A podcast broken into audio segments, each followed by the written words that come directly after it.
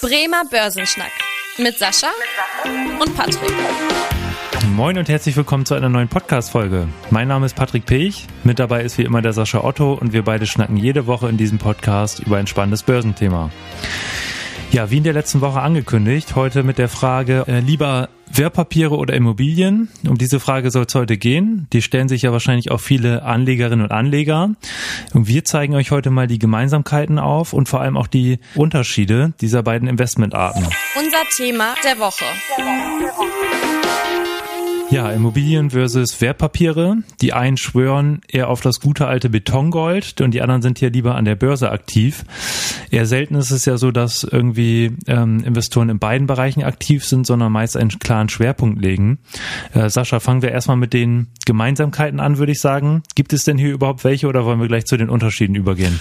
ja, es gibt schon Gemeinsamkeiten. Also deswegen und ähm, wahrscheinlich sind wir auch die echt falschen, um diesen Podcast hier gerade zu machen, weil er ist ja auch Bremer Börsenschnack. Also und nicht Bremer Immobilienbörse. Also deswegen äh, sind wir schon ein bisschen gefärbt. Aber nein, wir versuchen das mal objektiv ja, zu machen. Ne? Also deswegen ganz klar.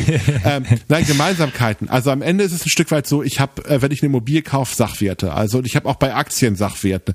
Beides besteht ja ein Stück weit aus fest äh, physisch vorhandenen Dingen, die da sind. Und äh, es sind keine Geldwerte, die jetzt rein hypothetisch von der von, von irgendeiner Notenbank oder von irgendeinem anderen System geschaffen werden, sondern ich, ich weiß, was ich ein Stück weit habe. Hm. Ja, beide Anlageformen Plattformen äh, bieten natürlich Renditechancen durch den Ertrag. Also die Firma erwirtschaftet einen Gewinn und schüttet ihn aus in Form einer Dividende bei der Aktie.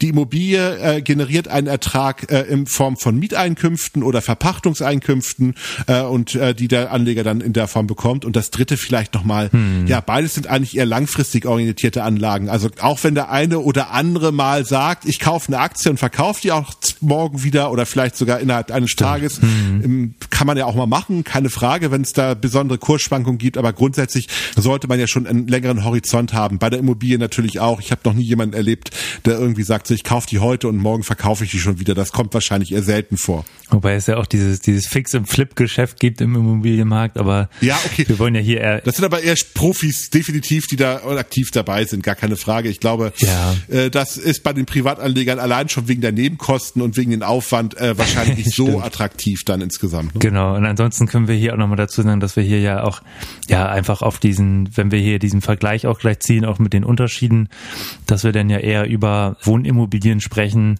die jetzt äh, irgendwie Privatinvestoren kaufen und vermieten können. Natürlich gibt es ja noch zig andere Möglichkeiten, die wir, auf die wir hier aber nicht alle eingehen können.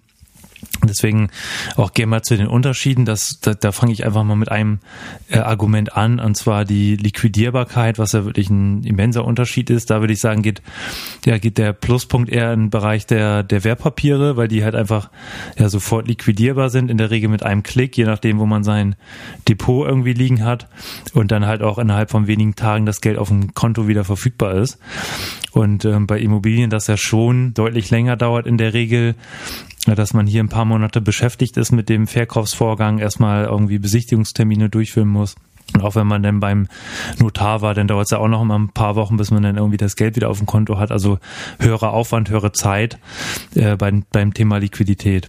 Sascha, fallen dir noch Unterschiede ein? Ja, es ist natürlich deutlich einfacher, bei Wertpapieren auch äh, zu streuen. Also wenn ich 100.000 Euro investiere, äh, wenn ich Glück habe, finde ich da eine Immobilie. Das ist, glaube ich, gar nicht so leicht. Aber gehen wir einfach mal davon aus, kann ich mir maximal eine kleine Eigentumswohnung kaufen. Hm. Und entweder läuft das sehr gut und ich habe ein tolles Geschäft gemacht oder ich habe vielleicht nicht so viel Glück gehabt und die Immobilie entwickelt sich nicht so toll, aber ich kann nicht so richtig streuen.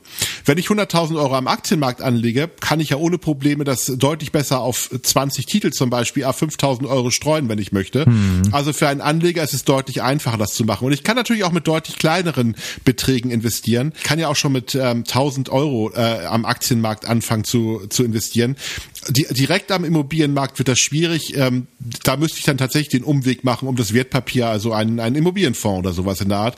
Also Stimmt. der wäre mir hm. da gar nicht zugänglich dabei. Stimmt, da sind wir in dieser Mischform eigentlich, ne? Beim, was du angesprochen hast, Immobilienfonds, gibt ja auch äh, Immobilien-ETFs oder so oder äh, auch äh, einmal im, im klassische Immobilienfonds, wo wirklich Immobilien dahinter stecken oder auch noch eine weitere Mischform, die mir gerade einfällt, wenn man irgendwie in, in Immobilienaktien investiert, sei es, keine Ahnung, Vonovia und Co., wo wir, glaube ich, auch schon mal eine Folge drüber gemacht hatten Also das ist natürlich so, so ein bisschen kann man die Grenze hier gar nicht so klar ziehen. Wenn man über das Asset Immobilien spricht, dann ist man auch zum Teil wieder im Bereich Wertpapier unterwegs. Aber ja, da hast du recht natürlich. Das Thema Diversifikation, ein ETF kaufen, wo man irgendwie mit 25 Euro, 50 Euro Startbetrag im Monat, da ist man ja schon direkt in hunderten Wertpapieren investiert und dann, äh, das ist natürlich ein bisschen einfacher. Ansonsten beim Einstieg wird mir auch noch einfallen, ein Argument, dass, äh, dass bei Wertpapieren da auch wieder äh, ein Tick einfacher ist. Da bist du Viertelstunde für die Depot Eröffnung, wenn man es irgendwie online macht und dann eigentlich schon loslegen kann und sich in der Regel, je nachdem wie viel, gibt natürlich auch diejenigen, die sich dann ganz ausführlich mit seinem Depot beschäftigen und da viel Zeit reinstecken, aber ist natürlich auch ganz, mit ganz wenig Zeitaufwand möglich. Bei der Immobilie, da ist dann schon ein bisschen mehr Zeitaufwand notwendig, auch durch die Besichtigung und so weiter, weil ich glaube, da kauft ja niemand oder wenige äh, zumindest äh, irgendwie die Immobilie, ohne sie mal gesehen zu haben und so.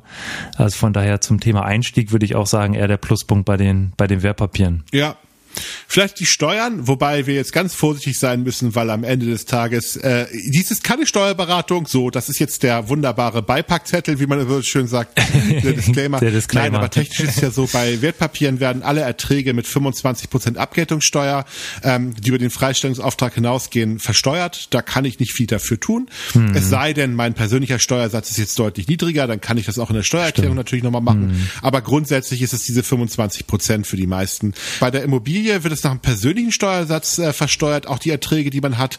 Das ist dann sehr und individuell. Wenn ich die Immobilie verkaufe und, und länger als zehn Jahre äh, in der Form ähm, genutzt habe oder wenn ich sie eigen genutzt habe, dann ist es steuerfrei, das Ganze. Auch hier die Steuerberater bitte vorher fragen und das nicht als äh, Beratung hier von uns sehen. Aber äh, tatsächlich ist es ein Stück weit so, wenn ich das geschickt gestalte, kann ich bei der Immobilie doch irgendwie steuerlichen Vorteil rausholen. Das ist bei Wertpapieren nicht so leicht möglich.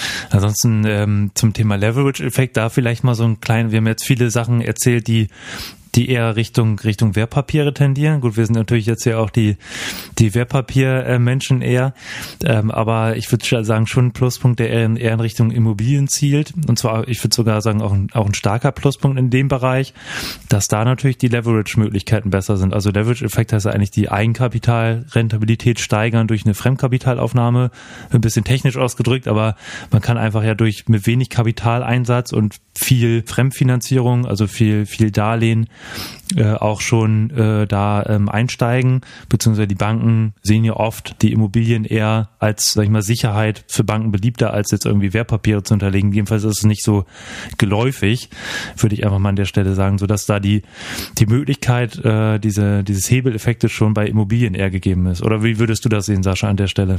Ja, also ich sag mal, es gibt auch immer mehr Banken, die natürlich auch kreditfinanzierte mhm. Portfolien anbieten. Also das ist aber eher ungewöhnlicher. Ich meine, in anderen Ländern ist das tatsächlich total üblich, dass man so etwas in der Form macht. Okay. Aber mhm. man muss auch bitte das sehen, dass es ein zweischneidiges Schwert ist. Ne? Also am Ende, wenn ich viel Fremdfinanzierung in eine Immobilie reinpacke, mhm. gehe ich natürlich auch ein deutlich größeres Risiko ein. Also am Ende ist es natürlich so der Punkt, ist nicht so ganz schön, wenn ich eine Immobilie gekauft habe, die sich, weil irgendwas ganz Schlimmes passiert ist, halbiert hat im Preis und ich sitze dann auf einmal auf ganz massiven Schulden wieder.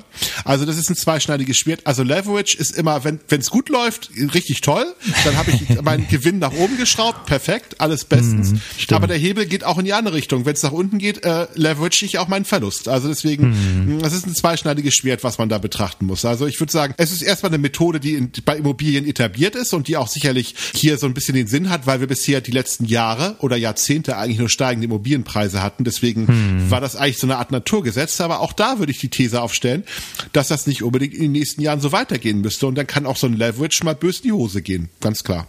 Was mir gerade noch eingefallen ist, über Umwege oder nicht über Umwege, aber theoretisch gibt es ja auch am Wertpapiermarkt Leverage-Möglichkeiten, sei es durch irgendwelche gehebelten ETFs oder was auch immer, wobei da auch äh, die Frage ist, äh, inwieweit das so, so sinnig ist. Ich bin da eher der Fan davon von soliden, sag ich mal, Anlagen ohne, ohne Leverage oder sonstiges, gerade an der Börse, eher, eher die langfristig orientierte Anlage. Aber ich sag mal, rein theoretisch gibt es ja da auch die Möglichkeit, wobei das ja in anderer Form ist, nicht durch Fremdkapital, sondern Leverage im, im Investment an sich. Aber weil du sagtest, im Ausland äh, ist das äh, üblicher? Sind denn da die, würde mich jetzt mal interessieren, die Zinssätze eher vergleichbar mit Baufinanzierungsdarlehen? Wie ist also, da so deine Erfahrung? Also tatsächlich ist es so, dass die, dass die Baufinanzierungszinssätze eigentlich immer unter den sogenannten Lombard-Krediten, also das ist ja der Fachterminus für diese Kredite auf Wertpapierdepots, mhm. dass die in der Regel also darüber sind ähm, von, von ich sag mal, aber in anderen Ländern, es gibt schon, es, sie sind schon ähnlicher als bei uns. Also es ist jetzt nicht so weit weg dabei. Die Immobilie wird immer noch als sicherer an, wahrgenommen von den Banken als jetzt die Finanzierung von Wertpapierdepots. Andere Länder haben es ein bisschen einfacher in der Regulatorik, deswegen äh, sind die Zinssätze auch ein bisschen anders dort. Ja, also gerade so Luxemburg oder auch die Schweiz oder auch Amerika machen es da den Investoren leichter, ich sag mal, über kreditfinanziert Wertpapierportfolien aufzubauen, als es in Deutschland der Fall ist. Hier ist natürlich auch nochmal der ganz große Hinweis ähm, durch, die, durch diejenigen, dass, äh, dass, dass ganz viele Privatanleger von natürlich davon eher abgeraten bekommen, das zu tun, weil das Risiko ja natürlich da ist, dass ich mein gesamtes Geld verlieren kann. Gar keine Frage. Und da ja. ist in Deutschland der Verbraucherschutz natürlich stärker im Fokus, als das bei anderen Ländern ist. Das sieht man bei Wertpapierdepots dann kritischer als bei Immobilienfinanzierung. Ja, super. Und dann zum Abschluss der Unterschiede, weil du ja eben auch schon gesagt hast, so ja, du würdest ein Fragezeichen machen, wie es mit den Preisen weitergeht. Da kommen wir gleich zu, äh, dass wir mal so ein bisschen Argumente sammeln, wie es eigentlich mit den Immobilienpreisen weitergeht. Zum Abschluss fällt mir bei den Unterschieden noch ein, so zum Thema Aufwand, wenn man dann erstmal die das Investment getroffen hat oder die Investmententscheidung und jetzt die äh, Aktie sich ins Depot gelegt hat oder die Immobilie gekauft hat und dann vermietet hat, dann gibt's ja auch immer noch einen laufenden Aufwand. Und da würde ich schon sagen, ist auch nochmal äh, der klare Pluspunkt Richtung Wertpapiere. Das würde ich schon sagen, kann man als äh, passives Investment sehen. Also rein theoretisch muss man sich da halt nicht mit beschäftigen. Auch da gibt's wieder Unterschiede.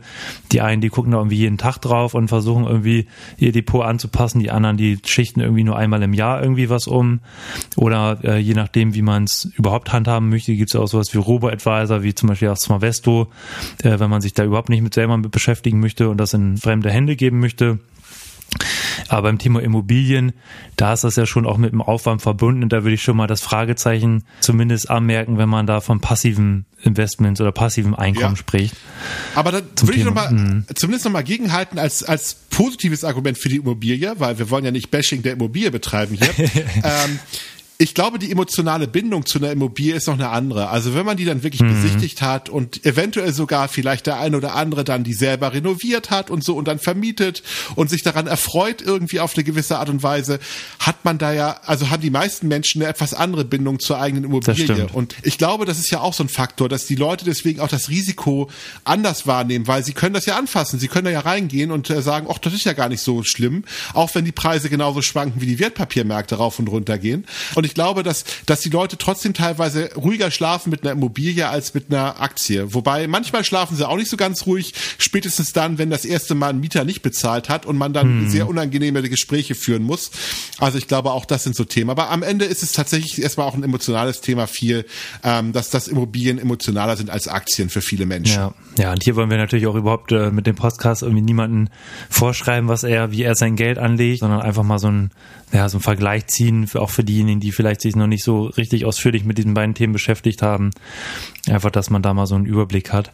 Ansonsten zum Thema Preise, was ja auch sehr spannend ist. Wir hatten ja mal so ein bisschen Blick in die Vergangenheit. Ein extremen Preisanstieg, der eigentlich ja so seit 2010, äh, äh, also seit zwölf Jahren, äh, wo die Preise deutlich angestiegen sind. Davor hatten wir ja wirklich jahrelang, so 15 Jahre von 1995 bis 2010 eigentlich eher ein stagnierendes Preisniveau hier in. Deutschland, also wir reden jetzt hier vom deutschen Immobilienmarkt, da gerade beim Thema Immobilien muss man ja sagen, ist jeder Markt irgendwie nochmal anders. Wir reden hier also vom deutschen Markt. Und seitdem, ja, durch die, durch die extreme äh, Angebotknappheit und starke Nachfrage nach Wohnraum sind eigentlich die Immobilienpreise seit zwölf Jahren durch die Decke gegangen und auch ein deutlicher Preisanstieg, vor allem in den Städten. Äh, Im ländlichen Raum war das noch ein bisschen geringer, aber vor allem in den Städten. Und jetzt die Frage, Sascha, wie schätzt du das ein? Wir haben jetzt höhere Zinsen wieder, die das niedrige Zinsniveau hat natürlich auch jahrelang unterstützt, diese, diesen Preisanstieg. Jetzt fällt diese Unterstützung weg. Äh, führt das auch dazu, dass die Immobilienpreise jetzt eher stagnieren oder auch mal wieder zurückgehen? Also ich glaube tatsächlich, das wird der Fall sein, weil ähm, zwei Effekte, die man da berücksichtigen muss. Zum einen die Nachfrage der normalen hm. Kundschaft wird fallen, die jetzt quasi eine Immobilie kaufen, weil sie einfach drinnen wohnen wollen. Also sie werden auf jeden Fall nicht mehr diese Preisbereitschaft haben, weil die Situation ist ja die, wenn die Zinsen steigen, dann muss ich mehr für meinen Kredit bezahlen. Und ich meine, jeder, jeder Haushalt hat ja ein gewisses Budget, was er sich nur leisten kann für seinen, für seinen Wohnraum. Und wenn die Zinsen äh, steigen, bedeutet das, dass ganz viele Menschen sich eigentlich nur einen geringeren Kaufpreis leisten wollen oder können. Und das bedeutet, dass sie sagen, ich kann maximal so viel Geld bezahlen. Also wenn dann die, ähm, die Kaufbereitschaft nach unten geht, heißt es einfach, dass die Preise auf dem Niveau in der Form sinken müssten. Das zweite ist, die etwas unemotionalen Investoren, die können sich ja am Kapitalmarkt umgucken. Die können sich überlegen, kaufe ich Aktien, kaufe ich festverzinsliche Wertpapiere, packe ich aufs Tagesgeldkonto.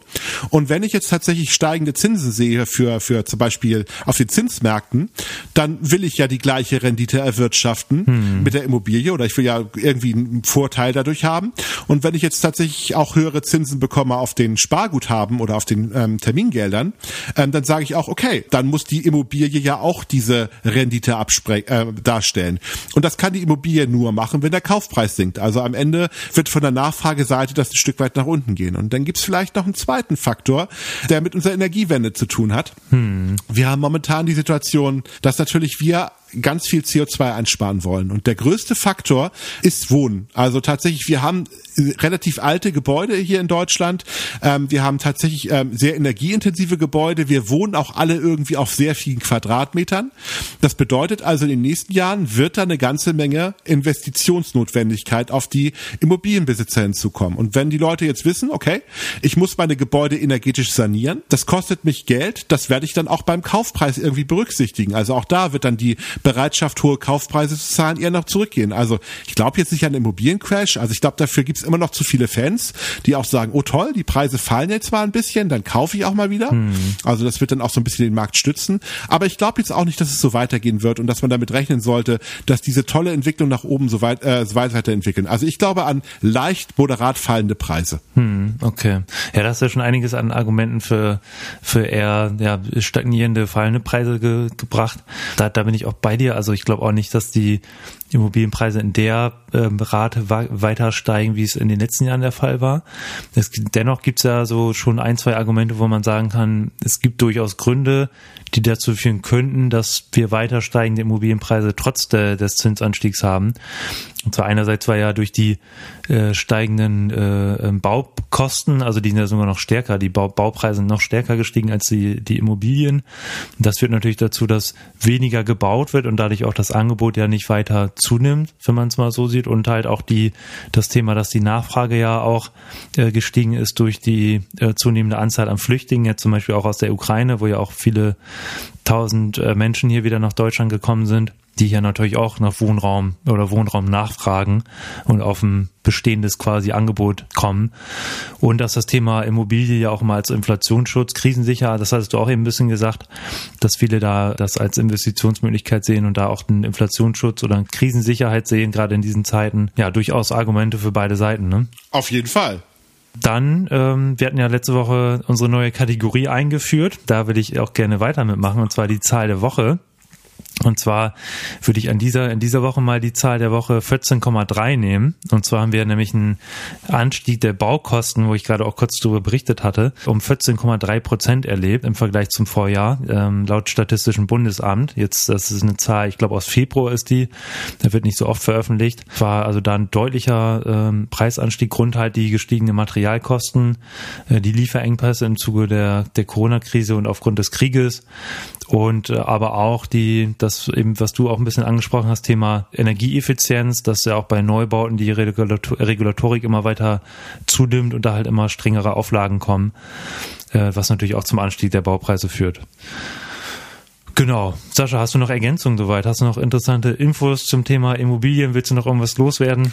also ich glaube, auch da wieder ganz wichtiger Punkt. Äh, man sollte da auch, wenn man sein Vermögen streut, nicht auf eine Assetklasse setzen. Immobilien sind nicht die Lösung, Aktien alleine sind nicht die Lösung. Ich glaube, es ist immer ganz gut, vernünftig zu streuen. Deswegen und man sollte auch rational das Thema rangehen und nicht irgendwie das eine verdammen oder das andere jetzt total sich total in diese Anlageklasse verlieben. Ich glaube, am Ende sollte man ein gesundes Mittelmaß finden. Das ist am sinnvollsten, glaube ich. Mhm. Ja, super. Das sind doch gute, gute Abschlussworte für unsere heutige Folge. Dann würde ich auch sagen, kommen wir zum Ende der heutigen Podcast-Folge. Sascha, dir einen schönen Urlaub. Du bist ja jetzt für zwei Wochen hier nicht am Start. Ähm, ich werde dich natürlich vermissen. Sehr gut. Aber du genießt bestimmt die Zeit und hörst natürlich auch äh, die Folge weiter, weil hier Fall. die gute Nachricht für unsere Zuhörerinnen und Zuhörer, dass auch in der nächsten Woche eine Folge erscheinen wird. Und zwar habe ich mir da einen interessanten Gast geschnappt, mit dem ich nächste Woche drüber sprechen werde. Ähm, das heißt auch nächste Woche wieder reinhören in unsere in unseren Podcast. Und ansonsten freut uns natürlich, wenn euch die Folge gefallen hat, dass ihr uns eine Bewertung da lasst bei Spotify, bei Apple Podcast und auch den Podcast gerne an bekannte Freunde weiterempfehlt, die auch Interesse an Finanzen, an Börse, an Immobilien und so weiter haben. Ansonsten, ja, hört gerne nächste Woche rein. Und Sascha, dir einen schönen Urlaub. Mach's gut. Bis dahin. Tschüss. Tschüss. Vielen Dank fürs Interesse. Das war der Bremer Börsenschnack, ein Podcast mit Sascha und Patrick. Noch ein kurzer Hinweis und an dieser Stelle liebe Grüße aus der Rechtsabteilung. Die gesprochenen Inhalte bilden die persönliche Meinung der handelnden Person, also in den meisten Fällen von Sascha und mir wieder. Sie stellen also keine Handlungsempfehlung zum Erwerb oder zur Veräußerung der genannten Wertpapiere oder anderer Finanzinstrumente der genannten Emittenten dar. Bei Fragen wende dich gerne an deinen Berater.